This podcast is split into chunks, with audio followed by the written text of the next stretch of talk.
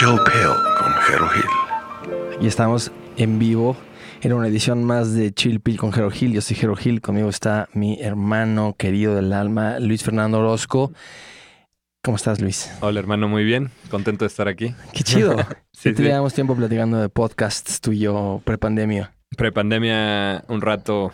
Y ya hablando tú de hacer eso, creo que hablábamos antes de que hicieras el primero, de que ya querías hacer esto. Sí, justo tú estabas planeando un podcast que ahorita me platicas Ajá. de qué iba y yo estaba tramando este por otras razones, pero bueno, el punto es que finalmente la pandemia fue el catalista, el que me hizo tomar la decisión de, ok, me voy a poner a hacer un podcast, algo que puedo hacer desde mi casa, con el equipo que tengo y voy a entrevistar a la gente que está alrededor de mí. Nada el- fancy. El primero que hiciste lo hiciste acá, ¿no? El primero que hice, lo hice, ya estaba en Querétaro, creo. Me fui a visitar a mis padres a Querétaro Ajá. y lo hice vía Zoom.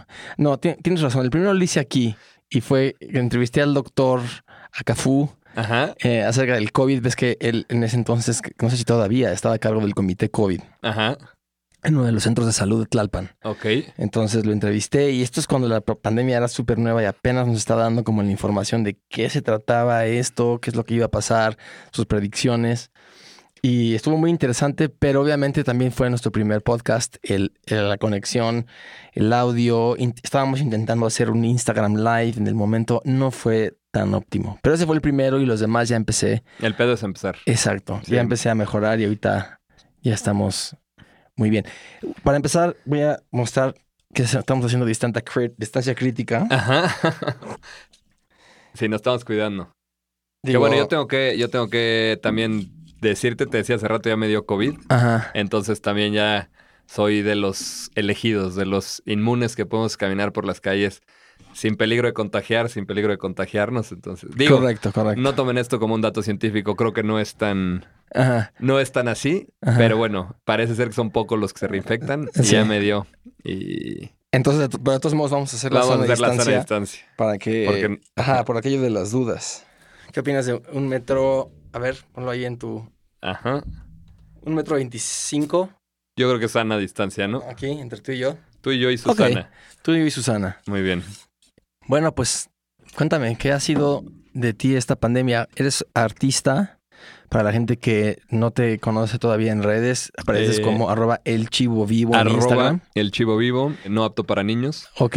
Artista, poeta, tengo una agencia de publicidad, de storytelling, de Ajá. eso, de eso como, Ajá. ¿Cómo se llama tu agencia? Pictívoro, Pictívoro. Pictívoro. Cool. Hacemos, sí, trabajamos, tenemos clientes chidos, eh, agencias de energía renovable, periódicos, un periódico gratuito, famosón, pero no estamos aquí para decir marcas. Sí, no. Pues sí, de eso como, el arte ha sido de lo que he hecho pues desde que me acuerdo, o sea, dibujar desde que tengo cinco años, escribir desde siempre.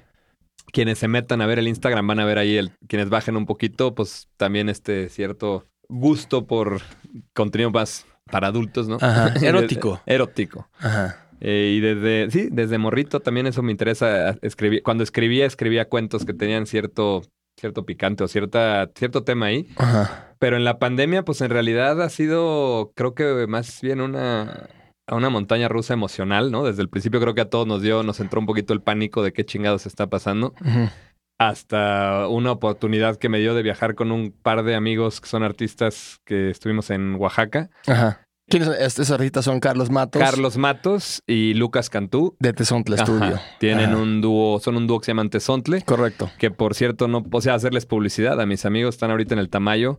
Ah, claro. Tienen una exposición muy chingona Ajá. que se llama Undisclosed Location. Ajá. Ahí les ayudé con algunos textos y está chingona. Vi Creo- que estaban ahí junto con otros artistas. Ajá. Otro de- cuate mío, Pablo Dávila. Pablo Dávila estuvo ahí ahí. una Eh, instalación. obra muy chingona la de Pablo Dávila ¿Sí? también. Sí, sí, sí, sí. No, no pude ir y en tiempos de una vuelta. COVID ni siquiera estaba pensando en ir, pero a lo mejor.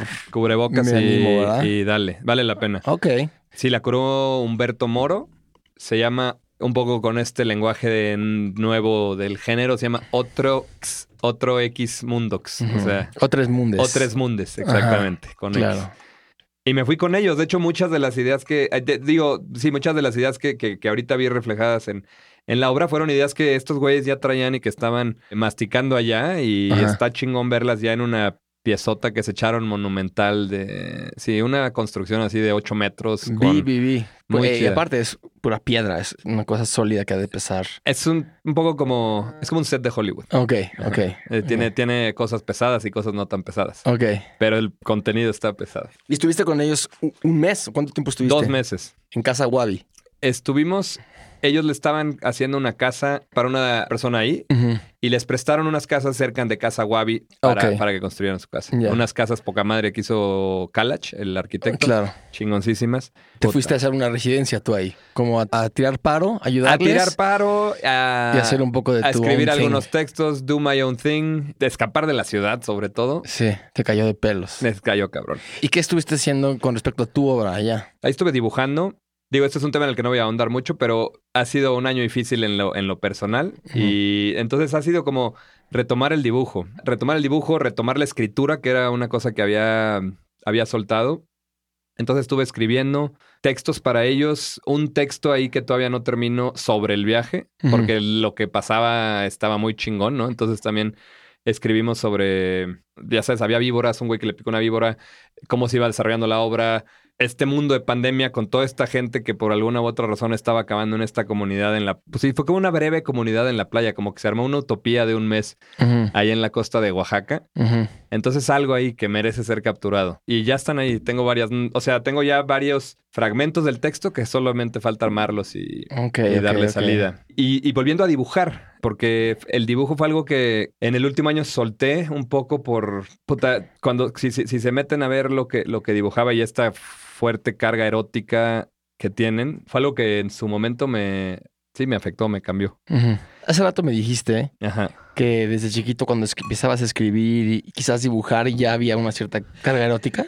Bueno, fue una, es- una escuela, ¿no? De sacerdotes, de curas, de los infames Ajá, legionarios, ajá. De los muy mal reputados mal reputados legionarios, legionarios de de Cristo. Cristo. Ajá. Creo que ahí, en, en- en mi experiencia particular, pues fue, fue muy fuerte esta cosa que tenían ellos de esta vergüenza que te daba el cuerpo. ¿no? Me cagaba la madre. Claro. Eh, pero a la vez, a la vez lo sentía muy, muy fuerte, porque a mí toda esta cuestión de la religión me afectaba mucho. Era algo que yo me tomaba muy en serio en su momento. Sí. Recuerdo que en alguna vez pensaste en ser sacerdote. Yo quería ser sacerdote. Ajá, ajá. Sí, sí, sí. Fue, ah, lo, lo- hacían estos retiros espirituales Sí. que nos llevaban a lugares muy chingones en Amecameca y Sí. Propiedades increíbles. que propiedades increíbles que tienen. Y nos hacían misa y nos platicaban sobre la vocación de la gente que quiere servir a Dios. Cosas que muy chingonas para la gente. Y, y en su momento, pues yo lo sentí. Quise ser padre. Ya de, lo, de unos años para acá, creo que he tendido más como hacia el ateísmo. Pero en su momento fueron experiencias fuertes que a la hora de, ya sabes, sobre todo en esta edad que tienes 13 años y no piensas en otra cosa que no sea las hormonas y lo que está pasando y Claro. sexo para cualquier lado. Y siempre, y siempre tuviste de- aparte la dicotomía esta de, por un lado te llamaba eso, pero te hacía ruido que te hacían confesarte por la masturbación. Por- exacto, que te Ajá. llamaba, te llamaba el padre. No era obligatorio, pero llegaban al salón y oigan, a ver quién se quiere confesar. Pues yo como buen católico en el entonces quería irme a confesar. Oye, tarara, tú te tocas la chingada. Ajá. No, pues sí. Como cualquier ser humano decías Como sí. cualquier Ajá. ser humano. No, pues sí. Que pudiste haber mentido, pero eras un buen chico Yo católico. era un bien chico católico. Y decías la verdad. Pues sí, sí me tocó. No, Ajá. pues muy mal. Entonces, era vivir en esta cosa constante, ¿no? Entonces, pues sí, a, la- a la hora que, a la hora que empecé con el arte, siempre estuvo este lado interesándome muchas cosas que tenían que ver, sí, con el sexo. Eh, En un principio más, no siempre tan directo. A veces tenía que ver con, con el machismo, a veces tenía que ver con... Me interesaban mucho estos güeyes mexicanos, este pedo mexicano de los hombres que tienen la, la casa grande y la casa chica. Que tienen más de una mujer. Eso me interesaba. Y después ya se empezó a volver más el tema de, sí, el sexo puro. Así el... Entonces pues empecé a dibujar estas orgías gigantescas, gigantescas, así de un metro por tres metros. Algunas llegué a contar todos los personajes que estaban ahí divirtiéndose y eran mil. Mil personajes. Pero sí fue algo que tuvo un efecto cagado en la psique. O sea, era, era, era estar dibujando seis horas al día, sí, personitas Ajá. en distintas Kamasutras, al, al grado de que salía de dibujar y, y veía estas cosas en los árboles. O sea, ya como que, como que se quedaban las imágenes, como cuando ves formas en las nubes, Sí. las veía así en los árboles, en el pavimento. Entonces ya, le, o sea, le paré un poco a eso. O sea, no tanto de que me dejara de llamar, sino de que fue una energía demasiado fuerte que tuvo cambios en mi vida y ahorita pues estoy viendo qué sigue, o sea, viendo dónde está ahorita el- ese llamado que antes era tan fuerte de ese lado, que está llamando. Entonces, pues estoy bocetando, escribiendo. Me he vuelto otra vez más hacia el, hacia la, hacia el escribir, más hacia la palabra que hacia la imagen ahorita. Y pues a ver qué sigue. O sea, sí fue un año, este fue un año de mucha reestructurar, como enfilar otro camino. Pues a ver qué trae el, el 2021. Mm, Ya. ¿Cuánto tiempo de tu carrera le dedicaste a, pintar estas orgías y, y estas como... Es muy difícil describirlo. Yo fui a tu exposición. Pues se puede decir que son como casi, casi patrones. La exposición a la que fuiste Ajá. Fue un paso antes, incluso cuando todo estaba más abstracto, donde me obsesioné un rato con los patrones matemáticos, con, con los mosaicos y cómo embonan. Y entonces eran estas figuras que medio sugieren un cuerpo que se embonan unas con otras. De hecho, creo Sí. que tú tienes una obra Yo tengo una. ajá, que son así como, como cuerpos que se embonan entre sí, pero no son cuerpos, solo son como, como si fuera la, la abstracción de un músculo, como si por ahí hubiera un alguito, por ahí sí ahí De hubiera hecho, un brazo. tú hiciste, bajo esa, esa estética, hiciste una portada para un Para uno que yo hice. Ajá. Pero más adelante fui a otra exposición en la que ya estabas aplicando un poco eso, pero ya eran las orgías. Ajá. Pero a lo que voy es, eran, como dices tú, a veces cuadros de un metro por 80 Ujú. centímetros, con mil personajes. Entonces, a lo lejos se ven como un patrón. Y cuando te acercas es cuando se empieza a revelar que hay un- una, una, Una escena orgía. altamente erótica Altamente. y masiva. Masiva. Entonces, bueno, ¿cuánto tiempo dedicaste a hacer estos como, vamos a decirle, patrones eróticos?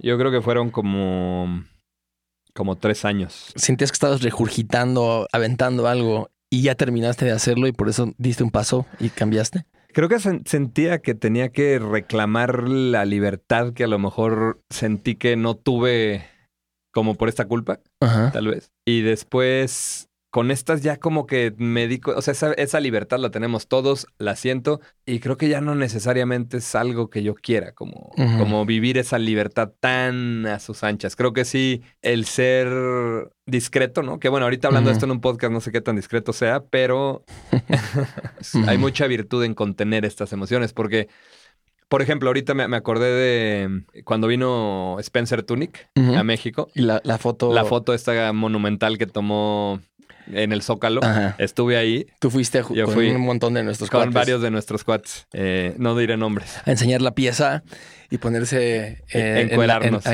en la, En- en la el- plancha en del la Zócalo. plancha del Zócalo con un río de gente, con una, una foto que es mundialmente famosa. Sí, que fue de todas las, las de Spencer Tunick. A, a la fecha creo que nadie se ha acercado al, al récord de personas que llegó aquí. exacto. Creo que por más que duplicó el segundo lugar. Fue una locura porque tú hubieras pensado, o por lo menos yo hubiera pensado que el mexicano, o sea, el cliché del mexicano era Pudoroso. apretado, Ujú. pudoroso y que no, la gente no se iba a animar. Y fue como un grito, un poco lo que tú haces con tu arte, fue como un grito de decir, no, claro, nosotros tenemos una sexualidad que muchas veces es reprimida por nuestra cultura y nuestra eh, educación, catolicismo, el catolicismo en Sí. gran, en gran parte. Pero ahí está. Y de hecho, yo he escuchado a muchos como pues, gente como Eckhart Tolle y este Russell Brand han hablado en sus podcasts y en sus Ajá. libros de lo peligroso que es reprimir la energía sexual. Sí. Un poco lo que tú estás diciendo es cierto, por supuesto. También es bueno tampoco el libertinaje, el extremo, el- la intensidad quizás es tan sana, El frenesí. pero también el tenerla reprimida y tapada, luego cuando sale, sale como hoy express. Y por eso es que luego hay estos casos escandalosos y terribles dentro de la iglesia y otros cultos y grupos que tienen el sexo reprimido. Súper cabrón. Porque cuando sale, sale, Oscuro a veces. Oscuro, O, o sea, o- o co- sale como descontrolado. sale, ajá, sale Ajá. como tiene que salir. Fue muy cabrón, sí. Sí, en, es- en esto de Spencer Tunick, eh, yo me acuerdo que mi expectativa era que íbamos a llegar al Zócalo e iba a haber 100 personas. O sea, yo me imaginaba un grupito así, una fila, casi casi como si fuera la foto escolar, Ajá, ajá. con 100 cabrón, bueno, 100 personas. Y tú ibas eh, a ser uno de estos como Casi pintándole de la Ah. cámara diciendo, güey, somos estos 100 un happening, pioneros. un happening como de los 60, una onda ahí, güey, güey, así como tres güeyes se Se atrevieron. atrevieron. No, y llegamos 4 de la mañana, había tráfico en el Zócalo. En, el, en la Alameda había, sí, te digo, tráfico de que no podías avanzar. Y entonces nosotros preguntándole al coche al lado, oigan, vamos a, vamos a tal calle con tal calle en donde nos citaron. Ajá, Este, ¿dónde nos podemos estacionar? Y dos coches atrás de, ah, van a la foto de los encuerados. ajá. Síganos, nosotros también. Y el coche al que le estábamos preguntando diciendo, sí, nosotros también. O sea, al Ajá. final, todo ese tráfico que estaba a las 4 de la mañana en la Alameda era de gente que iba ahí. Era una locura de filas que iban primero para un lado, luego para el otro. Una fila que, que de repente ibas caminando y veías que había una fila al ladito de la tuya en sentido contrario porque no sabían para dónde era la fila. O sea, era un caos ya de que se había vuelto un Disneylandia ahí sin sentido, ¿no? Pero no iban caminando desnudos. No, Se íbamos todos ya, ya en el Zócalo, me acuerdo. ¿no? Ahí Llegas está, se dio una orden de una, dos, una tres. orden. Ajá. Te dicen, cuando, cuando digamos, se encueran todos. Spencer Tunick, un poco desde su intención artística, yo creo, y desde su, su expectativa. O sea, yo tenía la mía, él tenía la suya, su expectativa, y su deseo era que todo el mundo estuviera callado Mm. cuando, cuando se encueraran. Entonces, eh, a través de las bocinas que tenían ahí en el, en el hotel, nos decían, oigan, este. Spencer Tunick nos pide que, que, que vivamos esta experiencia en silencio. Entonces dice, bueno, ya quítese la ropa y todo el mundo empezó a gritar así de... Y empezamos a gritar hacia, hacia la catedral. que en ese entonces el, el cardenal era Norberto Rivera. Y entonces empezaron todo el mundo a gritar, Norberto Rivera, el pueblo se te encuera. Ok. Ya sabes, De que alguien se saca un poema en el momento y, lo, lo... Todo el mundo así, creo que eran 20 mil personas. Gol olímpico es Gol ese poema. olímpico. Me encontró una amiga de mi mamá. ¿Y tú con quién ibas? No digas nombres, pero ibas con un grupo de amigos iba con un grupo de amigos. con- variados, o sea, obviamente mixto. No, puro güey. Puros hombres. Puro. Esa es otra cosa que se me hacía interesante porque creo que ahí a lo mejor no todo mundo está ahí. Por más que estás en tu etapa de destaparte, Ajá. liberarte, siempre tenemos nuestras, nuestros límites, ¿no? Sí. Sí, no todo mundo. O sea, No todo mundo. fueron un grupo de los, pues de los que querían. O sea, incluso mi hermano fue y no sé si debería estarlo mencionando, pero bueno, hermano, te menciono. Sí, él salió en la tele. Ah, sí. La posición era que todos estuviéramos como en, como en posición fetal, así como recargados en la plancha, volteando hacia la catedral. Y entonces se veía un como mar de, como caparazones de tortuga de pura piel, así de Ujú. puras ovalitos encuerados color piel. Y ahí toma una foto, una toma, no, alguna de las cadenas de televisión de México, y en eso sale la, la cabeza de mi hermano asomándose así, como viendo, gozando. Épico. El olor. Ajá, Eh, ajá. Está cabrón el olor. A, partir de ahí entró una inquietud en mí muchísimo, así muy fuerte por el cuerpo, donde la ropa me causaba, se me hacía. Sí, cierto. ¿Te Me acuerdo en que fuiste nudista en algunas Ajá. fiestas y Ajá, te- eventos. seguro te iba a tocar. Ajá, en un par. Ajá. Me acuerdo que tú y por ahí otro par de, de amigos nuestros de repente, pum, para afuera la ropa y estaban ahí eh, Cotorreando. cotorreando. Y al principio era como choqueante, supongo que era parte de lo que querían. Ujú. Provocar un poco un shock en, en todos los que estábamos ahí al principio. Y luego era como, ok. Hay una banda encorada ahí, Hay banda que no está encorada. Y tiene un, un efecto. Sí, sí, realmente tiene ese efecto en el que dices, ok, What's the big deal? what's the big deal? ¿Qué, Sí. qué va a pasar? Ajá. Es mi cuate encuadrado, lo he visto mil veces. Tienes este pudor ajeno. Este pudor ajeno. Ajá. Ajá. ¿Por ¿Cómo? Se, lo están viendo desconocidos y luego te das cuenta, vale madres. Vale madres. Últimamente vale madres. Hasta que también te das cuenta que vale tanto madres que también vale madres si estás vestido y que tiene, o sea, tiene una razón, no nada más es el frío, también es mantener ya ya o sea, ya tiene años que no siento ese Era un statement. era un statement. Era era un grito de libertad y, y ahí mis respetos a a Spencer Tunick como artista que a través de estos performances colectivos pues yo no sé qué haya despertado en las otras 19.999 personas, pero en mí despertó un grito de libertad, así que, que viví por un rato y que estuvo muy cagado y que aparte creo que compartí porque nunca, nunca fui el único encuerado. No, y tan no Siempre eres fui el único- primero. Sí, seguramente esto de haber pasado en muchas fiestas en México después No de esa dudo. foto de, de claro que sí. Ha de haber sido un fenómeno cultural, no nada más en México, en todo el mundo. Sí. Porque este es, una- este es un fenómeno cultural que, que existe a donde vayas, los nudistas. Sí. Ah, sí. bueno, no- ¿qué tienes que decir? Que hay re- resorts Nudistas. nudistas de cinco estrellas Ajá. a ajá. donde vayas. Donde clothing optional. Ajá. Que clothing optional acaba Quiere queriendo decir, es decir, como, just get qué naked. Sí, Qué hueva, nadie quiere Que- nadie- verte con ropa. exacto. Y luego cerraste esta etapa, un poco después de un tiempo, cerraste el cuaderno, dejaste de dibujar un tiempo. Dejé de dibujar un tiempo. Simplemente creo que por mucho tiempo eso era el impulso para dibujar. Ujú. Y cuando ya se saturó, pues hab- había que buscarlo otra vez. Entonces empecé a hacer algunos experimentos como de dibujo botánico, eh, que también en el dibujo botánico puedes encontrar, o sea, las plantas son, son seres, sí, sexuales, Claro. eróticos, y tienen estos, est- entonces tomamos un curso de esto, eh, mi socia y yo, eh, que también es ilustradora, pero hasta, hasta ahora esas cosas han sido ejercicios privados, todavía no los he compartido, pero ya, ya vendrán. ¿Tú crees que tienes que tener siempre un hambre de decir algo, de vivir algo, de expresar algo así de voraz como la que tú tenías para hacer arte significativo? No, para nada. Yo he visto de leer lo que dicen del arte otros artistas, que casi, o sea, simplificando demasiado, tal vez podrías decir que se puede dividir en dos grandes caminos, ¿no? Como el artista de la inspiración pura, que ahí se me ocurre William Blake. Muy chingón William Blake y me recuerda un poco a mí, porque yo tiendo más a ser así. William Blake era de la inspiración. Era un güey que se tardaba un chingo en hacer sus obras porque era cuando le nacía y cuando sentía este hambre para hacer arte. Y entonces hay un libro de él que son sus obras completas e incluyen sus cartas. Y tiene poemas muy chingones que, que no me entran, ¿no? Es como poesía del siglo XVIII, XVII, no sé, XIX, no sé de qué, pero lo que más me gustó eran sus cartas a sus clientes. Casi todas sus cartas son él nada más pidiendo más tiempo. Como diciendo, este grabado todavía no sale, pero te juro que está quedando chingón. Y al final lo ves es un grabado, es, es un dibujo muy chingón, pero no es que el dibujo le haya tomado seis meses en hacer, es que le tomó seis meses en llegar a él. O sea, Sí. en juntar en él toda la energía necesaria para que saliera ese dibujo que a lo mejor se le echó en, una, en un número determinado de horas, ¿no? Claro. No, no me estoy comparando con él como artista, ni mucho menos, pero comparto con él. Y quizás esto es algo que eh, ellos no expresaban de esta manera, pero yo lo expreso que es- a veces es muy difícil encontrar la concentración. Mm.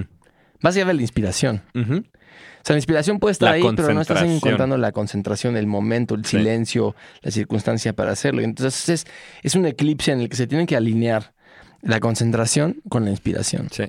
Y eso, eso sí comparto, aunque también por otro lado, seguro a lo que Están- es están que los están los otros otros que que dicen son que... como Haruki Murakami, por ejemplo, Ajá. que en su libro este de... de Lo que de pienso cuando lo corro. no, el otro, lo que, de lo que hablo cuando hablo de Ah, escribir. que hablo cuando lo de escribir. El güey dice que él, o sea, tiene esta disciplina de corredor, ¿no? Porque es, es un ultra, ultramaratonista, ¿no? Ajá, que corre sí, sí. 200 kilómetros. Sí, sí, sí. Entonces el güey habla de, de que él se, se levanta en las mañanas, ya sea que corra no sé cuántos kilómetros, vamos a decir que 50 o 20 o lo que sea, pero corre un chingo. Corre a mediodía. Se levanta a las 4 de la se mañana levanta, corre y corre a mediodía. hasta el mediodía. Ajá. O, o nada. Eh, Ajá. También es algo que le- O sea, o corre o nada, pero hace unas horas de ejercicio intenso. Ajá. Como sus personajes. Ajá. Que siempre nadan, corren, Y beben el mejor whisky y escuchan jazz. Y después eh, escribe seis horas. Ok. Sea O- lo que sea. Sea lo que sea. Aunque se vayan a un cajón. No, Esas su novela. Escribe su novela. O sea, la novela en la que está escribiendo, escribe, no me acuerdo si lo mide por horas o por, pa- o por Páginas palabras, o palabras. Ajá. Pero escribe ese deadline que él se pone y después ya, no sé, cada determinado tiempo le enseña esas páginas a su esposa y su esposa es la que le dice esto sí, esto no, esto sí, esto no. O sea, es más bien del pedo del, del machete. Y puede que no, no sé cuál de las dos sea más poderoso. Yo creo que las dos han producido obras que nos Claro. O sea, Leonardo da Vinci también era un güey que solamente casi casi perseguía su, su curiosidad, ¿no? Claro. Y dejó cantidad de obras inacabadas solamente porque iba persiguiendo aquí y allá. Y otros que es, güey, o, o lo que dice Picasso, ¿no? Que la inspiración te agarre trabajando. Entonces, creo que yo he tendido más a ser del grupo de los de la inspiración Yo estoy de acuerdo, ¿eh? Siento que, que hay un poco en las dos. Esa, la, la- la aguja va y viene. Hay veces Sí. que si no estás inspirado y concentrado es imposible. Sí. Hay veces que dices, bueno, no, no, a lo mejor no estoy necesariamente lo más inspirado y más concentrado, pero ¿sabes Voy a qué? trabajar. Ajá, me voy a poner a darle y salen cosas buenas y de repente trabajando te encuentra. Sí. Y dices, uff, acaba de, acaba de haber un clic. creo que en, en- en los en mis mejores momentos soy un soy un güey de ritual mañanero, o sea, de pararte, hacer un poco de ejercicio, meditar y ponerte a trabajar y esperar a que salga. O sea, y, y en- y en ese trabajo salen las cosas, pero sí creo que las obras que más power han tenido de lo que yo he hecho han sido, o sea, las que más, a mí más me han movido, pues han sido obras que han salido de, de- ¿Sigues haciendo Aikido? ¿O qué, qué es lo que hacías? por muchos años hice Aikido y lo, lo retomé antes de la pandemia, en, pero no, no fue Aikido, fue Krav Maga. Buscando otra vez el Aikido, buscando retomarlo, encontré esta arte marcial maravillosa del ejército israelita, que se llama el Krav Maga. Pero en la pandemia se- el, el dojo ya no ha dado clases, entonces pues está ahí sí, como que es una... eh, nadie se anima, Sí. entonces no hay cómo. Hay demasiado contacto físico. Demasiado contacto físico, pero estaba chingón. Y antes de eso, ¿en dónde estuviste en Estados Unidos que estuviste como de senpai? En un dojo. Ajá, ajá. ¿En dónde fue? En el Aikido me clavé un rato. Me clavé. Y entonces conocí a este japonés. En el dojo en el donde iba a, a clases aquí en México, vino a un seminario un japonés que se llama Homa Sensei, que fue de los últimos alumnos del fundador del Aikido. El fundador del Aikido es este, este señor que le dicen O Sensei. Ujú. Dicen, no tengo el dato confirmado, pero dicen que es de quien se basaron para hacer a Yoda. Ok. Ajá. Es este señor japonés, creo que de un metro cincuenta o no, no muy alto, que inventó esta nueva arte marcial basada en el pacifismo, o sea, basada en no atacar, sino en aprovechar la energía del otro simplemente para llegar a la paz. Que llegaban marineros eh, Navy, del US Navy, así gringos a, a- a desafiarlo, a decirle, a ver, güey, que dicen que lo que hace está muy cabrón, a ver, rómpeme la madre, o, no sé, pero que llegaban estos güeyes y él sin tocarlos, o sea, como con muy poquitos movimientos, Sí. eh, ¿no? O sea, eh, ha llegado a este nivel hasta mitológico, Es como Miyagi, ¿te como acuerdas? Miyagi. Cuando Miyagi lo atacan justo estos personajes que ahora están en la serie de Netflix En se la llama de Cobra Kai. Cobra Kai, sí. Que esta escuela que en las primeras películas son los villanos, lo, van y, que- y madrean a, a Daniel San. Ajá, Y llega Miyagi, pero nunca los madrea. Nada más los... ajá, y, con esta como... Esta técnica de mover la energía De casi taichiesca, como que los, los contrarresta o los detiene y les da como una patadita en el culo y se van. y, se no. van. Ajá, Ajá. justo. Sí. Y a este señor, a, a O-Sensei, sí hay, hay practicantes de Aikido que hasta le atribuyen poderes sobrehumanos. O sea, Ok. Porque sí, hay, hay, hay videos de él donde sale haciendo cosas impresionantes como poniendo su mano en una tetera hirviendo de metal y, no se quema. Co- cosas así, pero le atribuyen así que podía tirar a gente sin tocarla, que Sí. cosas que ni él decía poder hacer. Nada más creo que agarró él un nivel mitológico. Pero bueno, De- vino a México, a, a la escuela en donde yo estaba estudiando, uno de sus últimos alumnos, que se llama Homa Sensei, un japonés que puso una escuela en Denver. En ese momento yo o sea, estaba en la universidad y yo tenía justo un deseo muy fuerte de, de- de tener como un maestro, así, alguien que me enseñara, ni siquiera era el Aikido, era alguien que me enseñara, alguien que, que fuera como un segundo papá, como un güey que me enseñara cosas de la vida. Y este, este señor, desde que lo vi, dije, quiero estudiar con él. Entonces me enteré que él tenía este programa en donde la gente se podía ir a, a estudiar Aikido y vivir ahí en, el, en la escuela, en el dojo. Le pedí permiso a mi sensei, como que fui muy respetuoso de, de esta cosa de las jerarquías, de que primero hay que pedirle permiso a uno para irte con, con, con el otro. Me dijo, sí, pero primero tienes que vivir un, un mes aquí en el dojo de Cuapa. Entonces me fui a- al dojo de Cuapa, a ser como, como el, que, el que limpiaba ahí, el que mantenía el, el dojo en orden. Y después ya me fui allá a estudiar tres meses, cuatro horas diarias de Aikido. Y también vivías en el Y dojo. viví en el dojo. y lo limpiabas. Lo y todo limpiaba. esto. Había un restaurante japonés ahí que era el, el quinto mejor restaurante japonés de Estados Unidos. Entonces también fui mesero ahí. Entonces aprendí cosas. No, no había tenido experiencias como, como de tanto trabajo manual. O sea, yo estaba estudiando más bien, haciendo una profesión. Y ahí fue ya limpiar. Me costó un huevo al principio. O sea, no era, no, no, no tenía experiencia de jardinería ni nada. Entonces hacía todo mal al principio hasta que al final tenía yo el jardín japonés perfecto, así con todas las, todo podado, todo verde. Y definitivamente fui eh, de estas experiencias que marca un poco como la posibilidad de en cualquier momento cambiar tu vida y estar viviendo algo que no esperas y que va a ser muy enriquecedor. Claro. Espero que eso venga. Sí, 2021, como que quisiera irme para allá. De una forma masiva, a todos nos va a pasar eso.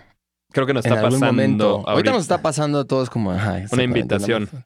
¿No? Nos está forzando, la Tierra nos está forzando a, a reevaluar Sí. y decir, bueno, en una de esas tengo que ser el güey que limpia, que jardinea el dojo de alguien. Sí. Como, simbólico, como simbólicamente lo estoy Sí, diciendo, ¿no? o sea, puede ser lo que sea. Si ya limpias y jardineas algo, a lo mejor ahora te toca hacer otra cosa completamente. Vender algo, dar otro servicio. Pero la capacidad de reinventarse es lo que es importante. Eso es lo que eso, eso es lo que está muy, muy cabrón. Y Y que es- te das cuenta que eres capaz de reinventarte en el número de veces. Sí. Creo que algo que puedo agradecer de, de cómo se ha desempeñado mi vida o cómo se ha desenvuelto mi vida es justo que he tenido 20 reinvenciones. O sea, en algún momento estuve en la India y ¿Estabas también como en un ashram? no era tanto yoga, era como una, una escuela de... ¿Un culto? ¿Una secta? Yo creo que era un poco una secta. yo, creo, yo creo que era un poco una secta que te... Nunca o sea, te das cuenta que es una secta hasta, que te que- sales. Until it's too late. Ajá. Pero no importa, está No, bien. Estuvo chingón. Check en la lista, sobreviviste a una secta. No, y, y sí tuve. Sí tuve experiencias interesantes de lo donde te puede llevar la mente en lugares chingón. O sea, tuve, o sea, se estimuló la mente como, yo no sé si esto sea cierto o no, pero sí se hablan de como cuando tienes una intuición muy clara de lo que alguien va a decir antes de que lo diga, como que estás muy despierto y, sa- y, y puedes adivinar lo que alguien va a decir antes de que lo diga. Aunque no tenga nada que ver con lo que estás hablando ahorita. Como que me pasaban mucho esas cosas en ese momento o Estás más en sintonía con tu en intuición. sintonía con la intuición. También te- me pasaba esto cuando, cuando me fui a la India, de, como de mucho meditar y así que podía estar hablando de un tema y cerraba un poquito los ojos y entonces el tema del que yo estuviera hablando como que se tenía como sueños lúcidos Mm, del tema, como visiones que se, que se veían en, en mi mente, por Sí. así decirlo. Como casi alucinaciones, pero sin ser alucinaciones, porque siempre sabía lo que estaba pasando. Sí, algo como entre sinestesia, quizás. pero sea, muy fuerte. Muy fuerte. O sea, la gente que hace meditación constantemente y, y todos los maestros, una manera de explicarlo, que a mí me hizo mucho sentido, fue que cuando estás, como con cualquier cosa, estás practicando el silencio y el hacer contacto con, con tu interior, empiezas a, por un momento, ponerle pausa al estímulo que tienen tus cinco sentidos, ¿no? Por ende, lo que hablábamos hace rato, no por sustracción, sino por adición, la intuición entonces toma el volante. Y entonces ese es la- el sentido que se pone al frente y al mando de percibir tus alrededores. Porque como, como ser humano no puedes apagarlo. Sí. Hasta dormido estás consciente de lo que está pasando a, a tu alrededor en, en cierto sentido, ¿no? Por Sí. eso te despiertas con Sí. un ruido. Pero cuando pones la intuición al frente y al, y al volante, entonces obviamente la, la empiezas a ejercitar como un músculo. Y es como, una, como un radio. La antena está en una sintonía y escuchas nada más una estación de radio. Pero lo que estás haciendo aquí es que estás ampliando tu banda. Sí. Ahora eres capaz de recibir estímulos diferentes, mucho más sutiles. Sí. Entonces, a lo mejor no es que seas un mago que adivina conversaciones, pero esa información ya está sucediendo a tu alrededor y tú como antena estás siendo capaz de absorberla, interpretarla y entenderla. Totalmente. Claramente te pasó después de estas experiencias De estar meditando de estar buen, meditando, de estar, en este, contacto contigo mismo, sí. de hacer disciplina, de hacer silencio, de hacer, ¿no? Pero fue muy fuerte, o sea, sí fue, sí fue mm, estar como, digamos, vibrando en una frecuencia tan alta o, o- o tan sensible a todo lo que estaba pasando que sí fue necesario después aterrizar un poquito. De hecho, fue justo en esa época que decidí que, que- que quería hacer arte, que quería dibujar, que empecé a ganar dinero de eso, que empecé como a vender obra. Un poquito como guiado por esa intuición. O sea, empezando desde cosas muy chiquitas, desde uno de los primeros grabados que hice, eh, de las pruebas que llevaba, me acuerdo sucias así en papel revolución, que apenas estaba empezando a ser grabado, de repente llegar a un bar y vendérselas como a varias personas que había ahí en el bar y me metí y la primera vez que, que entraba lana de eso, ¿no? Y fue como, ay, qué cagado, estuvo fácil. O sea, le piché los mezcales ahí a, a toda la gente que estaba ahí, A la banda. a la banda. Hace rato que te preguntaba acerca de que si necesitas como tener un hambre voraz o una curiosidad voraz para hacer trabajo, también te lo preguntaba porque recuerdo que un tiempo tuviste como esta fuerte curiosidad por la historia. Ajá. Y hiciste árboles genealógicos, árboles genealógicos o historias familiares o algo así, que también fue una cosa que empezaste, que te fue bien Justo, sí, vendiendo, ¿no? Las primeras cosas que vendí fueron obras familiares. No sé si alguien más lo, lo había estado haciendo en su momento. Hay, hay mucha gente que hace el retrato del abuelo o de la persona, ¿no? Que son pintores retratistas con este talento de capturar como la esencia de una persona. Pero lo que yo hacía era más bien como las historias de la familia. De la familia. De familias. Entonces, este, familias que quisieran hacer, no sé, la historia del, del abuelo, que fue a lo mejor el primero que, no sé, el patriarca. El patriarca, el que emprendió cierto El que emprendió cierto negocio, que le fue negocio, bien. sí, o- o cierta aventura Ajá. o lo que sea. O sea que sucedía como en tiempos antiguos, la gente pedía que le hicieran su historia familiar para que existiera el récord. Entonces había investigadores que te hacían tu árbol genealógico ilustrado increíble por artistas y luego escribían la historia de tu familia en un libro que era pues historia y también pues tú como cliente pues le decías a este güey échale mano aquí a este personaje y se Claro. volvían, por eso hay historias fantásticas que es como De hecho, sí, ahora que lo dices, pues sí, sí, no tiene nada de nuevo. Es, es los reyes, ¿no? O sea, vamos a ver, cuenta la historia de mi familia. Exacto. O cuenta la historia de esta casa de nobleza, lo que sea. Pero tú lo hiciste en una cosa contemporánea. Lo hice un poco así, más como a la pequeña ¿Y burguesía. qué eran? ¿Eran grabados? Eran grabados. Ajá. Eran grabados. Como a la novela gráfica, pero en grabado. Eran como pequeños episodios, o sea, de algún empresario que, había tenido este. Un patriarca que había tenido éxito en, haciendo alguna empresa y que ahorita ya tenía toda su familia, entonces la familia le quería regalar el grabado al señor, pues eran estos episodios que iba enmarcando. Este, este empresario que fundó una empresa enorme empezó vendiendo, creo que fue su gorra. Eh, A los ocho años no tenían para comer y entonces vendió su gorra. Y fue lo primero que vendió. Entonces ese fue el primer grabado de cómo vendió su gorra. Ok. Hasta después ya corte a... puta, Finalmente su im- imperio, su imperio, empresa. ¿no? ajá. Entonces eran casi casi como un via crucis, Ujú. así como escena, escena, escena, donde vas describiendo lo que iba pasando y vas contando la historia de estas personas, eh, de estas familias. Y ahí se de- despertó un interés por las historias de la familia. La historia de mi familia en particular también me apasiona porque es, es una familia justo histórica, es una familia que... Tus apellidos son Orozco y Madero, ambos históricos, sobre todo relevantes en la época de la Revolución Sobre todo el madero. Sobre Eh, todo el Madero. Ajá, el Madero, pues bueno, él es tío de mi abuelo, ¿no? Ajá. Francisco y Madero, este personaje como de, de los Coahuilenses. coahuilenses, próceres del país, y, y- y tienen historias muy cagadas. Y hay familiares más atrás que Francisco y Madero que de cierto modo tuvieron su parte importante en cómo se dieron la historia del país. El bisabuelo de Francisco y Madero, que también se llama Francisco, José Francisco Madero, Ujú. él vivía en Coahuila, era agrimensor, que es lo que ahorita sería como un topógrafo. Ujú. Fue, go- que no sé si fue gobernador o diputado, pero el chiste es que lo llamaron cuando todavía el estado de Coahuila se le llamaba Coahuila y Texas, o sea que eran el estado de Coahuila y el estado de Texas eran un mismo estado. Empezaban a llegar del norte estos colonos, les decían los colonos anglos, que eran gringos que empezaban a pedir permiso para, para establecerse en distintos lugares, sobre todo en, en la parte norte de Coahuila y Texas, que es lo que ahorita es Texas. Llegaban estos colonos anglos. Y la gente de Coahuila estaba muy interesada en que llegaran porque era gente con la que podían hacer tratos más fácil que con la gente del centro, porque están más cerca. Claro. y por la ética, no sé si tenía, también mencionaban, porque hay cartas donde la ética de, de- de trabajo del, del anglosajón la veían como, como, que, como que había que aprenderles. Ok. Entonces, este pariente fundó una, un pueblo que se llama Liberty, Texas. Su chamba era ir a, a- a un pedazo de desierto y trazaba de que aquí va a ir la iglesia, aquí va a ir la calle principal, aquí van a ir las casas de la gente, aquí va a ir no sé qué. Entonces fue y trazaba este lugar, celebraba las primeras elecciones de, de quién va a ser el alcalde, o sea, él como que las organizaba, Fundaba prácticamente los pueblos. fundaba los pueblos. Ajá. Y fundó el pueblo de Liberty, Texas, Ok. que fue el pueblo en donde, por algunos abusos del gobierno central, del gobierno del DF, estos anglosajones, estos gringos de, de- de Liberty, Texas, fueron los que decidieron que se independizara Texas. Texas. O sea, aquí estamos hablando, bisabuelo de Madero, quiere decir que estamos hablando de casi, casi de la época de la independencia mexicana, 1800. Antes. Que Madero es de. de- No, sí, eh, después. Ma- Madero es de 1880. No, Madero, el, Ah. el presidente Madero, él fue en 1910, Por la eso, revolución. presidente, pero él nació en 1880, Yo creo que ¿qué? 80, 70, ponle. 80, 70. ponte Eso quiere decir que tres generaciones atrás, 1800. Inicios de Diez. 1800, donde él fundó el pueblo y ya años después, eh, ahí en ese pueblo fue que estalló la independencia tejana. No he ido yo, esto no, no sé exactamente dónde, pero si tú vas a algunos de los lugares donde te narran la historia de Texas, Ujú. Aparece el nombre de esta persona. Él fue Oh. amigo de Stephen Austin. Entonces, esas historias, no sé, siempre desde chiquito me llamaba mucho la atención y de saber quién era primo de quién y por qué, porque somos una familia que tiene un chingo de primos. Se expandió más allá de la historia familiar, también se, se expandió a la historia de México.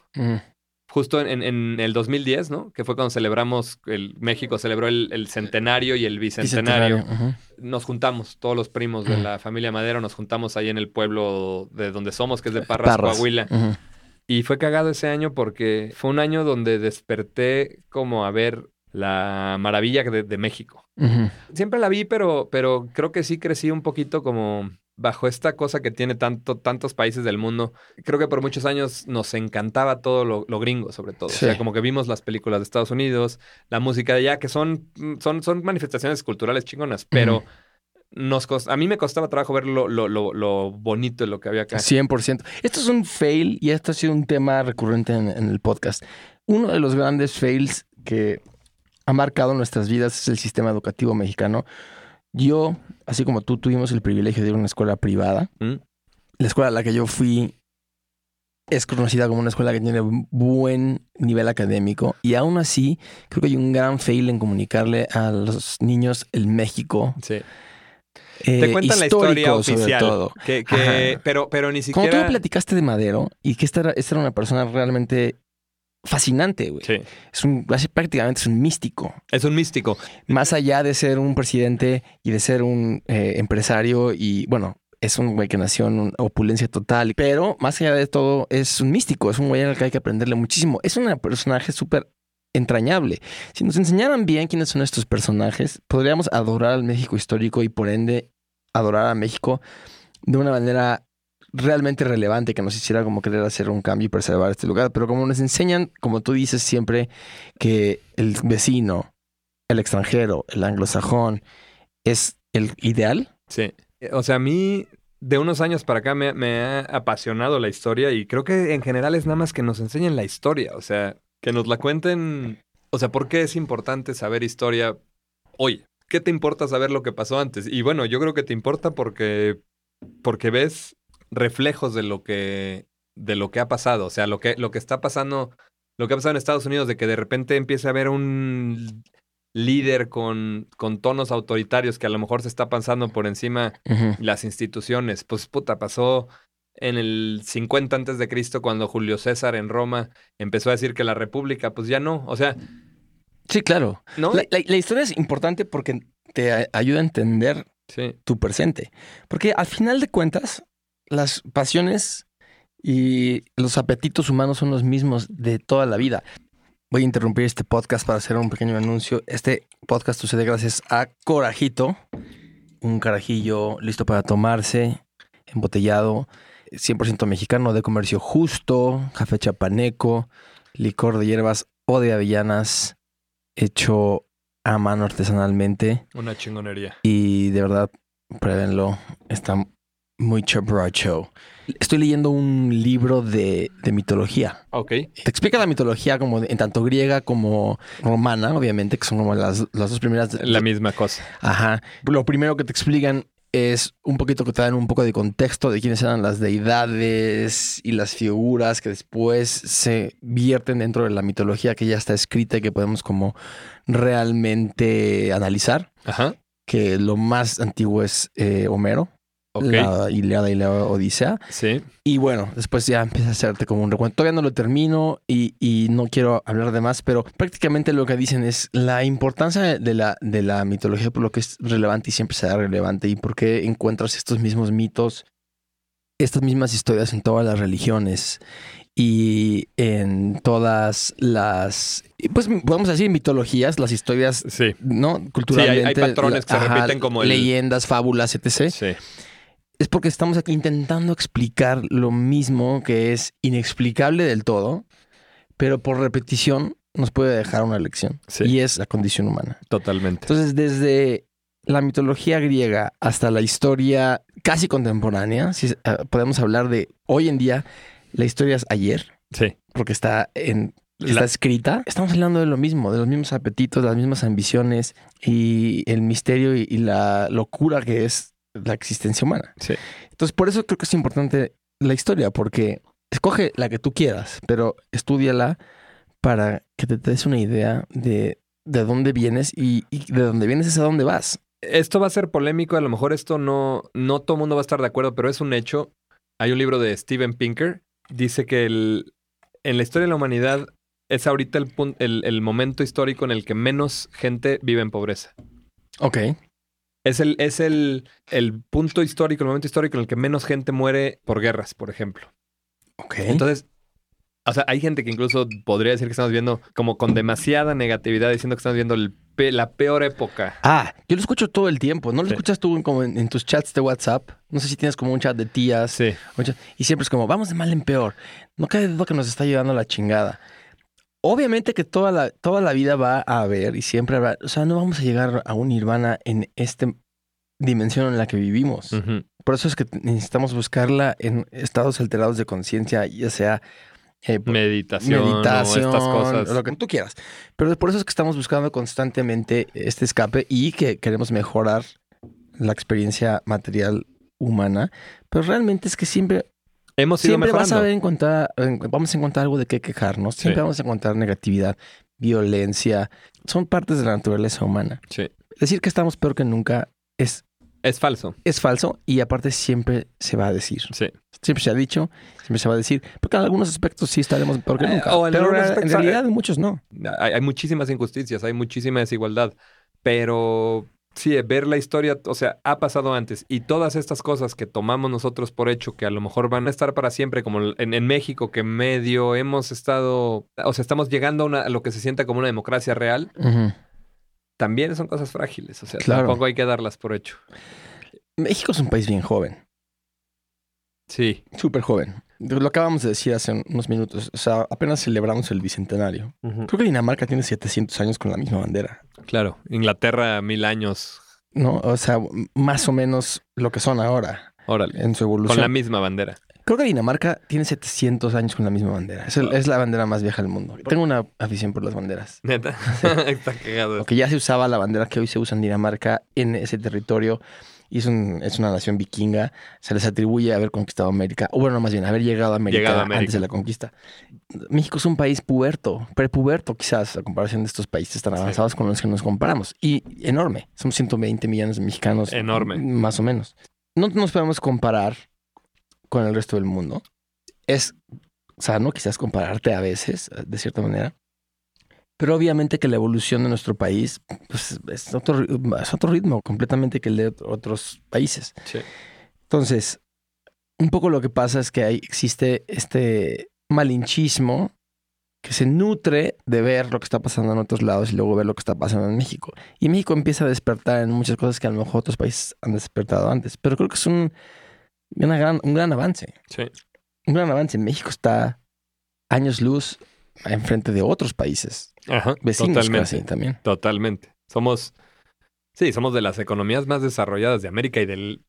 Somos de las primeras 20 del mundo. O sea, sí, en, en América Latina yo tengo amigos colombianos y chilenos y a México lo ven como un titán, o sea, Sí. es el titán de América Latina. titán cultural también, así como, como hablamos hace rato de cómo export- de Estados Unidos nos ha exportado sus historias y nosotros las hemos consumido.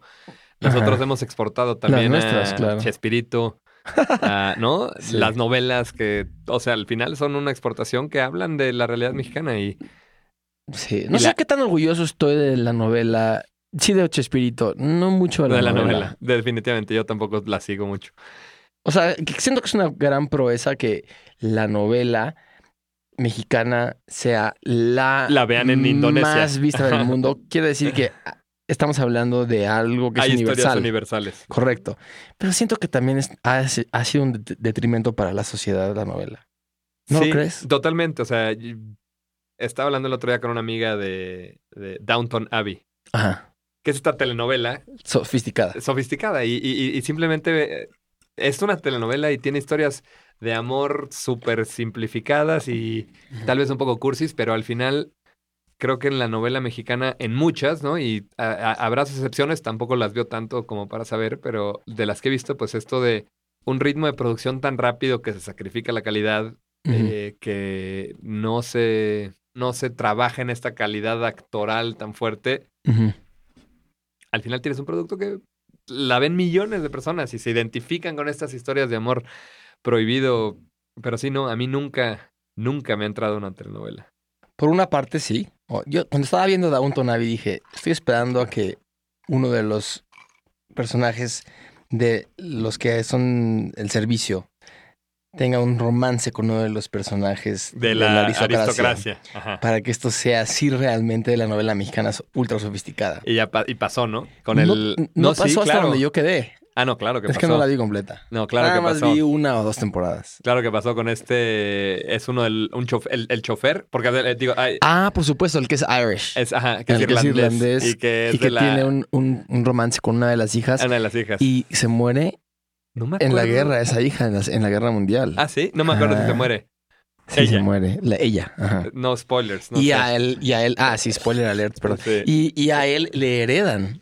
Eh, Lo hacen medio parte de la familia, De la familia. y ya se vuelve como un, una vez más. Y sí, y tienes toda la razón, ahí está. O sea, es, es universal. Lo que pasa es que en México no lo hacemos tan sofisticado porque también el pueblo de México tiene una, una sofisticación diferente en otras áreas. Ajá.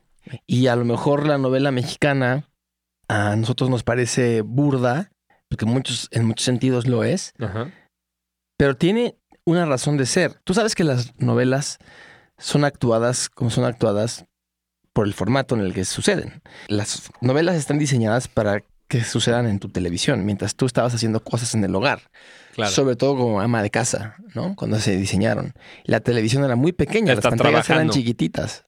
Ajá. Entonces tú tenías una pantalla que se escuchaba mal, que se veía mal, en una tele que se escuchaba mal, en blanco y negro, lejos, quizás en la sala, o por ahí una de esas televisiones que no sé si te tocaron a ti de chiquitas que tenían Una consola. ahí una consola, Ajá. o una de esas móviles con antena que Ah, movían por toda la casa, Ajá. y la señora Trabajando, en la casa. trabajando, planchando, aspirando, Sí. tenía que poder voltear a la televisión y entender la historia O estar en el cuarto de al lado y, escuchar. Ajá. Y por eso son tan repetitivas. Y, Y por eso son tan, por eso no dicen tan teatrales. te amo, dicen te amo, José Gabriel. Ajá. Porque si estás en el otro cuarto, dices, ah, ya sé quién está hablando y ya sé a quién le están hablando. Y esa fue una decisión consciente. Por supuesto, es como cuando, cuando hacían teatro en el anfiteatro. Sí, griego. claro. Lo tienes te Era con que máscaras gigantes y tenían que gritar porque tú estabas sentado en el pasto a 200 metros. Sí. La actuación cambia drásticamente y se hace más sofisticada cuando se sofistica también la cámara. Sí. Y puedes acercarte a Marlon Brando y lo puedes ver respirar y, y, Sí, y dicen que los actores del método nacieron porque porque era la pantalla grande y entonces Exacto. podías ver las sutilezas de Exacto, exacto. puta, acabo de ver una película, ¿viste una de Alexander Payne que se llama The Descendants? Que sale George Clooney. George Clooney, claro. ¿la viste? No, no, no la he visto, pero sí sé cuál es. Puta, pégatela, Sé que es-. Muy como, tiene muy buenos reviews, ¿no? Ajá, está excelente, está excelente. Ajá. Sale con una camisa hawaiana, George Clooney. Es en Hawái. ah, es en Hawái. Es en Ah, Hawái. ok, ok. Y sale Robert Forster. ¿Ubicas el, el que Mm. sale de en la de Jackie Brown? ¿Quién Sí, es? ¿Viste Jackie Brown? Sí. El que tenía la casa de empeño. Ok, claro, claro, claro. Una de las películas de Tarantino que solo veré una vez. Yo la vi varias, me encantó. Pero ahí ves la pinche sutileza de un actor que nada más con, con mover dos músculos de la cara, o sea, que ni siquiera los está moviendo fingidos, sino que parece que está sintiendo... Ah, tú estudiaste actuación, ¿no? Esto de comunicar una un dolor que, que a lo mejor este güey es un macho, un güey que no, que no llora, pero ves lo que está sintiendo así Claro. con la cara, ¿no? En la telenovela no puedes hacer eso. En la telenovela es un monólogo donde está la protagonista con el pensamiento diciendo, esta maldita perra Ajá. se llevó a mi amante. Exacto, exacto. La ella- música incidental te tiene que decir que el monólogo es dramático. Ajá. Y luego el Y texto luego te el texto tiene que, decir, mencionar todos los nombres de la gente involucrada. No es posible que y me hayan repetirlo varias traicionado". veces. Ajá. Ajá. Y entonces puedes escuchar lo que está pensando de lejos, sin saber, a lo mejor no ves bien la cara de la- del personaje, pero sabes por su voz, la música, que lo que está pensando es tal. Y luego los movimientos, ¿no? O sea, una cachetada Ajá. en la novela es inmensa porque pues la pantalla es pequeña y está lejos. Ahora ya no, esto está cambiando y por eso es que también la novela va en declive. Sí. Es ahora mucho más importante ser un güey que fotografía muy bien de cara Sí. a tener una técnica de cuerpo. Sí. Entonces, también es un, perfil muy diferente el actor de cine, que es un actor cara. mucho más de cara y de expresión. Por eso el método es tan importante, porque en los ojos se ve lo que piensas y es acerca de lo que piensas y sientes. Y el método y, y el formato y la técnica para actuar en un escenario es otra y en la Y la televisión telenovela era es más otra. parecida a esa. Era más parecida a eso. Y sin embargo, todos están comunicando al final, puta, que Ah, es lo, acaba siendo El lo mismo, lo acabamos de decir. humana. Downton Abbey es una novela sofisticada porque está hecha para gente que tiene pantallas gigantes en su Ajá. casa y los actores son actores de primera. Muchos, la gran mayoría, actores de teatro sí. Sí. en Inglaterra en todo el mundo. Sí, ¿verdad? Sí. Maggie Smith. Me las he consumido esa y todo lo que... Justo, justo el gusto de la historia a veces sí también ya en las últimas entregas de Netflix de La Corona, The Crown, Claro. ya se... Ya, Yo me eché la, prim- la primera con muchísimo gusto y luego paré porque terminó la temporada y ya no he querido no te has regresar. pegado... Tengo, tengo que confesar que yo tengo una fascinación con la historia de las, Corona. de las coronas en general. Ajá. Y he leído y he escuchado y he visto muchos documentales acerca de la corona inglesa. Entonces ya sé exactamente casi casi todo lo que va a pasar. Sí. Y lo sé porque cuando vi la primera no hubo ningún dato nuevo que no supiera. Ajá. Porque he, he visto... Este, Eh, hay otro documental que hay en Netflix, ¿no? De The Windsors, también muy bueno. Está la de los Windsors. Hay muchísimos en YouTube que puedes ver. Hay uno buenísimo acerca de por qué abdicó El eh, rey Eduardo el VIII. Eduardo VIII, justo porque hay una controversia, pero parece ser que es porque tenía inclinaciones nazis. Ajá. Eso es realmente el- lo porque abdicó. Entonces, este documental es muy bueno. Y luego también leí un libro que, que escribió la hija de una aristócrata inglesa y su padre adoptivo es Harold Pinter, el, el dramaturgo inglés, uno de los dramaturgos ingleses por excelencia. Ajá. Escribió un libro que se llama La historia, pero no history, sino story. Story. The Story of Britain. Órale. Y es la historia, el libro empieza cuando los neandertales se extinguen o, o se, la última vez que se ven los neandertales en la isla británica, cuando todavía no eran ingleses, ¿Hubo neandertales en la isla? pues Stonehenge se Ajá. supone que puede haber sido neandertal y sí, sí hubo neandertales en, en Inglaterra. Bueno, en la isla británica. Ajá. Cuando dejan de existir o, o- o se supone que dejan de, de- de haber neandertales en la isla, los que quedan son los que ahora podríamos decir que son los galeses. Esos son los, los bretones, los verdaderos herederos de la isla. Sí. Y es una isla que se ha visto invadida por N número y nunca Exacto. conquistada. Es la, la isla más reacia del mundo. Nunca han conquistado Inglaterra, excepto los romanos. Los romanos. tuvieron un tiempo ahí y los vikingos tuvieron un tiempo ahí, pero bueno, los galeses son los que nunca fueron conquistados. Sí. Los echaron a una esquina. Los echaron en una esquina. Y siguen, sí, son los que mantienen el, el pueblo bretón original. Correcto. Porque sí, sí han sido, han llegado invasores, N, pero al N fin número. N, como Ajá. dices, los romanos llegaron, Celtas, romanos, eh, vikingos, vikingos, franceses, bueno, oleadas y oleadas y de... todos de- ya generaron este país. Ajá. Pero creo que el idioma que hablaban ahí es lo más parecido al, al galés, justo como dices. Exacto. Está chingón esa historia. Y eran como más acerca de la... ¿Cómo se llama? No brujería, pero... Los druidas. Que, que, ¿O que no? sus deidades eran como la gallina, la cabra... ¿Cómo se llama esto? Como Mm. un eh, eh, animismo. Animismo, Ajá. exactamente. Pero bueno, el punto es que leí ese, ese libro, ¿Cómo se llama? The Story of Britain. The Story y of termina Britain. con Lady D. De Harold Pinter. Es de la- hija adoptiva de Harold Pinter Ajá. con esta mujer aristócrata. Y, y entonces tocan todos estos temas a súper extensión. Es un- son volúmenes. Entonces, Son volúmenes. lo llevo leyendo desde 2010 más o menos Órale. ese libro. Todavía No, no, lo termino, pero sé que termina en Lady D. Y el punto es que no he querido seguir con la corona justo porque ya he leído esa historia muchas veces y tengo como ganas de leer y ver series que tienen otra, otra temática. Ajá. Pero es fascinante. Y está muy bien hecha la serie, ¿no? Está Es- increíble, está impecable. Los, los, los escenarios, la figura de. Puta, de una. Este, esta institución tan, institución tan arcaica de, de cómo una persona lleva todo el símbolo de un país en ella, ¿no? Que siga existiendo y que la gente se la siga comprando. El otro día, por curiosidad, después de ver The Crown, me, me puse a ver como cuánta gente sigue aprobando de la reina Isabel. Y creo que es como el, no sé si 70, 80% Sí, claro. que siguen diciendo, güey, estoy contento con que este ser humano de carne y hueso encarne todo mi país y con que mis impuestos los mantengan Ajá. en un nivel de vida Es que, cabroncísimo. Por una parte es una aberración que tengan este nivel de vida tan opulente. Y, y por otro lado, simbólicamente y en el corazón tiene un- una función. Totalmente. Es, es un personaje que entraña una parte importante de la historia de tu país, de tu identidad como persona al nacer ahí. Sí. Y entonces, mientras eso siga vivo, sigue prendidita la vela de que sigue existiendo esa, esa nostalgia, sigue siendo relevante, Sí. sigue existiendo. Pero realmente, pues sí, o sea, tienen ciertas funciones. Yo no voy a decir que soy pro monarquía, ni mucho menos. No vivo en un país que tenga monarquía y no, no quiero suscribir políticamente en ningún lado. No nos toca. Me parece fascinante la idea Sí. de que exista y por eso la quiero, quiero que, que- quiero que siga, la quiero seguir Ajá. viendo. Pero por el otro lado digo, sí, eso tendría que acabarse. Esto ya no es sostenible.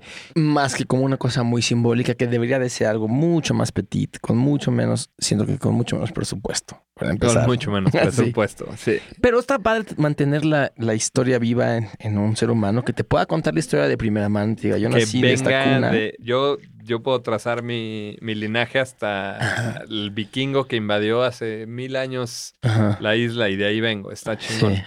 Pero por eso se cambiaron el apellido. Sí, ¿no? Tenían este apellido de Saxe, Son. Saxe Coburg. Es que hay, un, hay todo un lío con los apellidos porque el apellido original es alemán. Sí. Saxe Go- Gotha Coburg. algo así. Creo que sí. Y luego la reina Isabel se casa con este príncipe sueco, griego sueco, Mount, Mountbatten. que es ¿no? Mountbatten. Ajá. Am- ambos son apellidos Super- suenan súper alemanes. Y aparte de alemanes, Mountbatten es sueco y griego, y luego estos apellidos que tienen antes también es alemán. Ajá. Y entonces cuando estalla la guerra, se supone que se cambian el nombre para no causar revuelo siendo alemanes, porque son alemanes. Porque era, fue en la Primera Guerra Mundial. Son alemanes, son, son Hanover. Ajá. En gran parte son Hanover, Ajá. que es la casa, La casa- de- la casa con más títulos nobiliarios de toda Europa, es Hanover y la duquesa de Alba, que en paz descanse de España. Mm. Y, y estos güeyes son alemanes al igual. Entonces, para no herir sentimientos, se supone que se cambian el nombre durante la guerra Se mundial. pone en Windsor. se ponen Windsor, pero realmente lo que aquí está medio eh, turbio y escondido es que es porque El Eduardo, el, el- el- príncipe, bueno, ajá, el, rey. rey. que abdicas porque había hecho viajes a la Alemania nazi para empezar a abrir diplomacia con Hitler. Órale. Y entonces no se lo permiten. Eso, y usan lo del, lo del matrimonio Ajá, con y esta. entonces como todo lo entiérrenlo, manden a los Estados Unidos, creo que lo mandan a Francia un Ajá. tiempo. Y creo que murió en Francia, ¿no? Creo que vivió en Francia el resto de su vida. Pues según la primera serie de La Corona y un documental que vi, vivió en Francia con un allowance bastante amplio, pero que se gastó todo. Ajá, y que luego se lo quitaron. Ajá, y se lo sí, le dan quitaron. su domingo. Ajá, les daban su domingo, pero Ajá. se lo gastaba todo. Ajá. Pero sí casado con, con, Con Simpson, Con Wally Simpson. Wally Simpson. Ajá. Sí, es una historia fascinante. ¿Tú qué querías hacer con toda la investigación que estuviste haciendo acerca de la familia Madero? Hice un par de grabados. Tengo el boceto de una novela gráfica basada en esta historia de la familia Madero, porque siento que ha encarnado, sí, pues la- de cierto modo la historia de México. O sea, empieza desde la Inquisición. El, el primer registro que se tiene de un Madero así como muy claro es este personaje que lo metieron en la Inquisición. es una historia enredada. Dale, dale, dale, dale. Su hermano. Su hermano, este, este señor se llama José Liborio. José Liborio Madero. Mm. eh, Nombres que ya no existen. Que deberíamos de traer de, de vuelta. Ponerle a nuestros hijos Liborio. No, no Jerónimo. No Jerónimo, no Luis es, el- Fernando. no, es uno de los nombres más choteados del mundo ahora. O Hay una- por lo menos hay una- mundo. Hay una página donde puedes ver qué tan común es eh, cada nombre en el mundo. Bueno, Jerónimo en mis tiempos era- no era, no era choteado. No, ahora ahorita es- está ahora es- choteadísimo. Es, el, es el nuevo Luis Fernando. Es- Bueno, entonces, ¿quién Luis. era este, este muchacho? Este cuate, su hermano era el sacristán de una iglesia en Chihuahua. Ok. y era el que cuidaba la hostia, que la hostia para los católicos es el cuerpo de Cristo, ¿no? Es- Claro. Es, como lo más sagrado porque ahí está Cristo. Claro. en es esa- Cristo en la- encarnado. encarnado en la hostia. en esta hostia. Y entonces este señor, su hermano cuidaba, cuidaba el, el sacristán, cuidaba el cuerpo de Cristo y se enfermó y entonces le pidió a su hermano, al Liborio, que lo cuidara. Entonces le dijo, oye, carnal, estoy enfermo, hazme el paro y cuida, cuida el cuerpo de Cristo, cuida Échale la hostia. ojo, échale ojo a la hostia. ojo, échale ojo a la hostia. Y llegó en esas épocas, así por mala suerte del Liborio, y llegó un apostador al- a la iglesia, tocó la puerta un güey que venía de otro lado como un forastero, y le dijo, oye, este, te quería pedir un favor. Necesito que me prestes una hostia porque hay un truco para ganar en las cartas.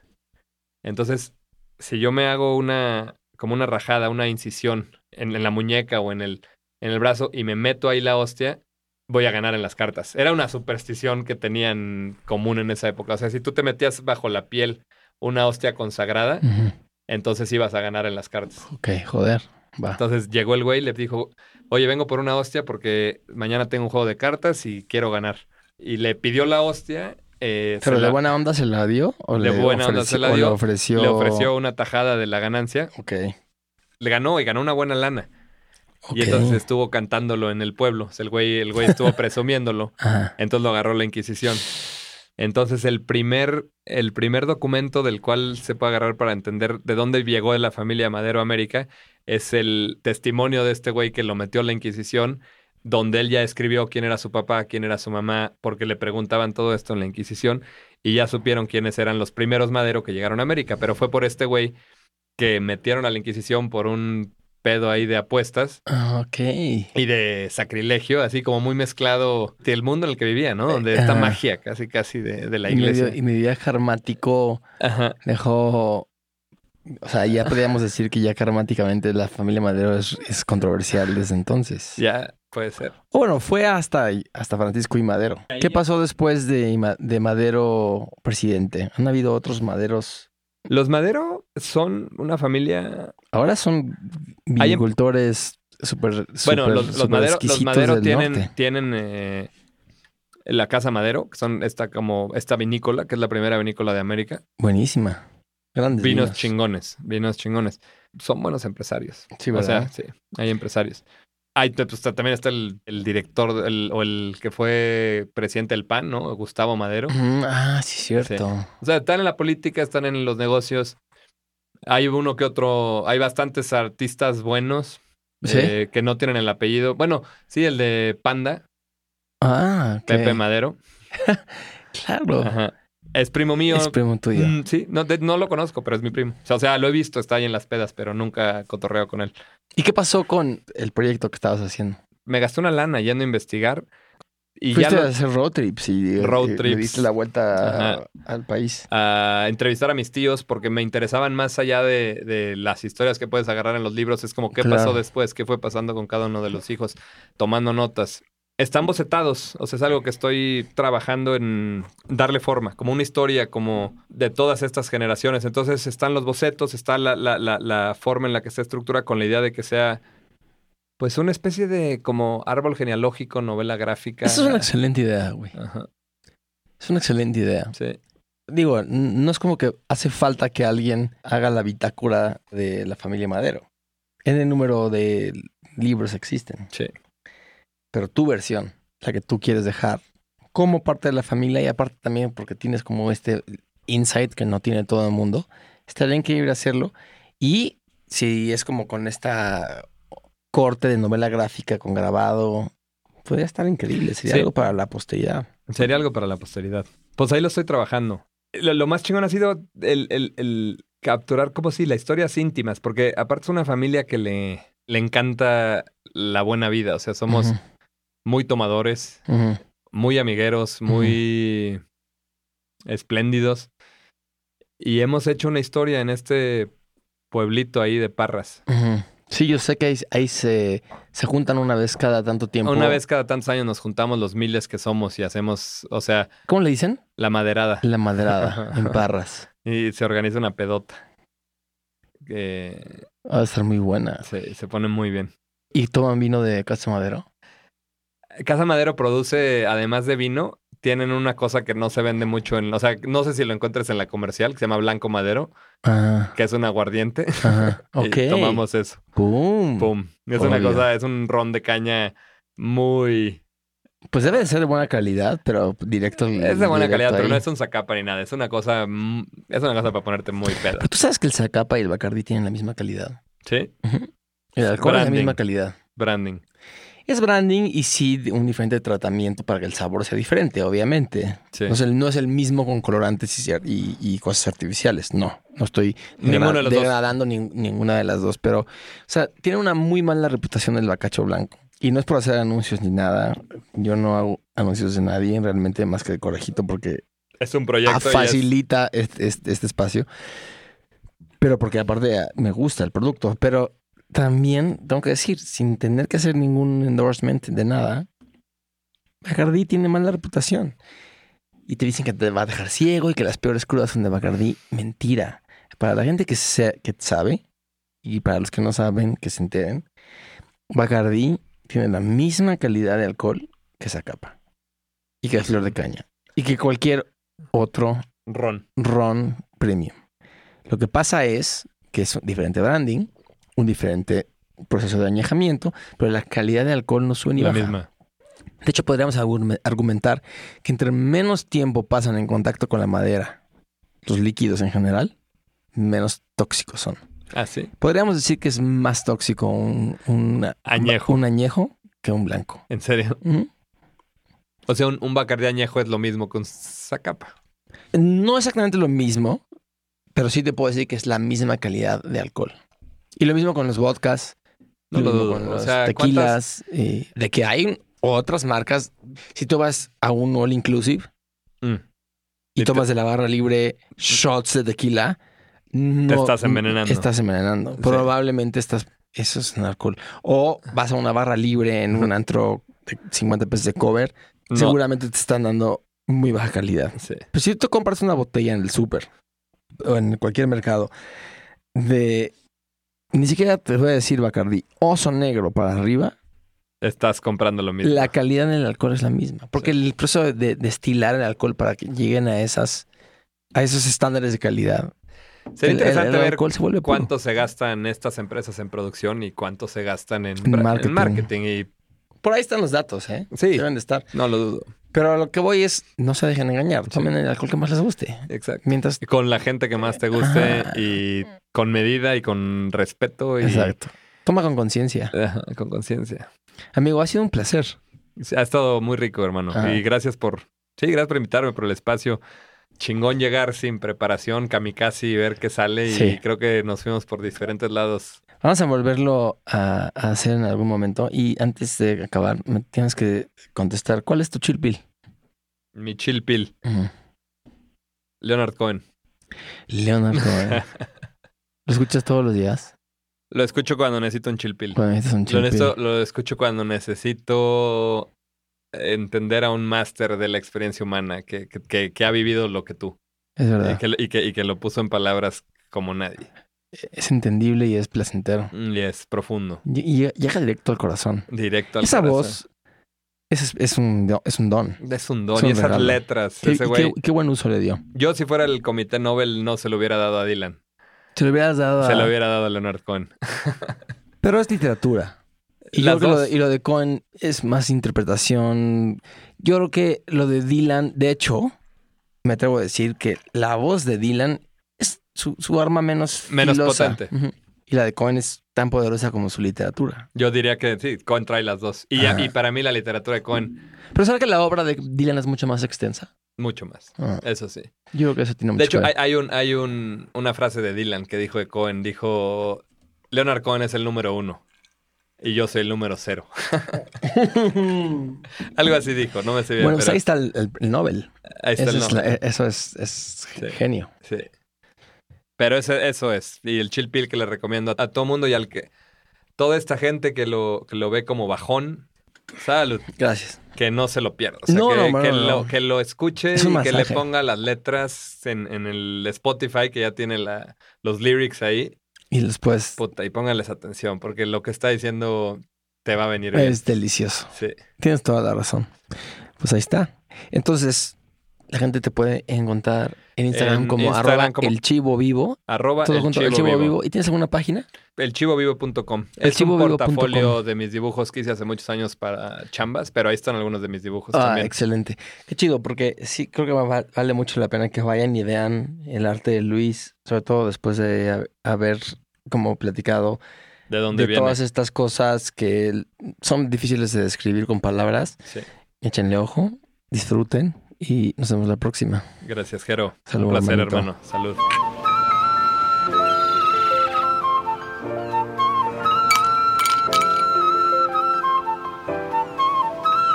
Joe Pale con Jero Hill.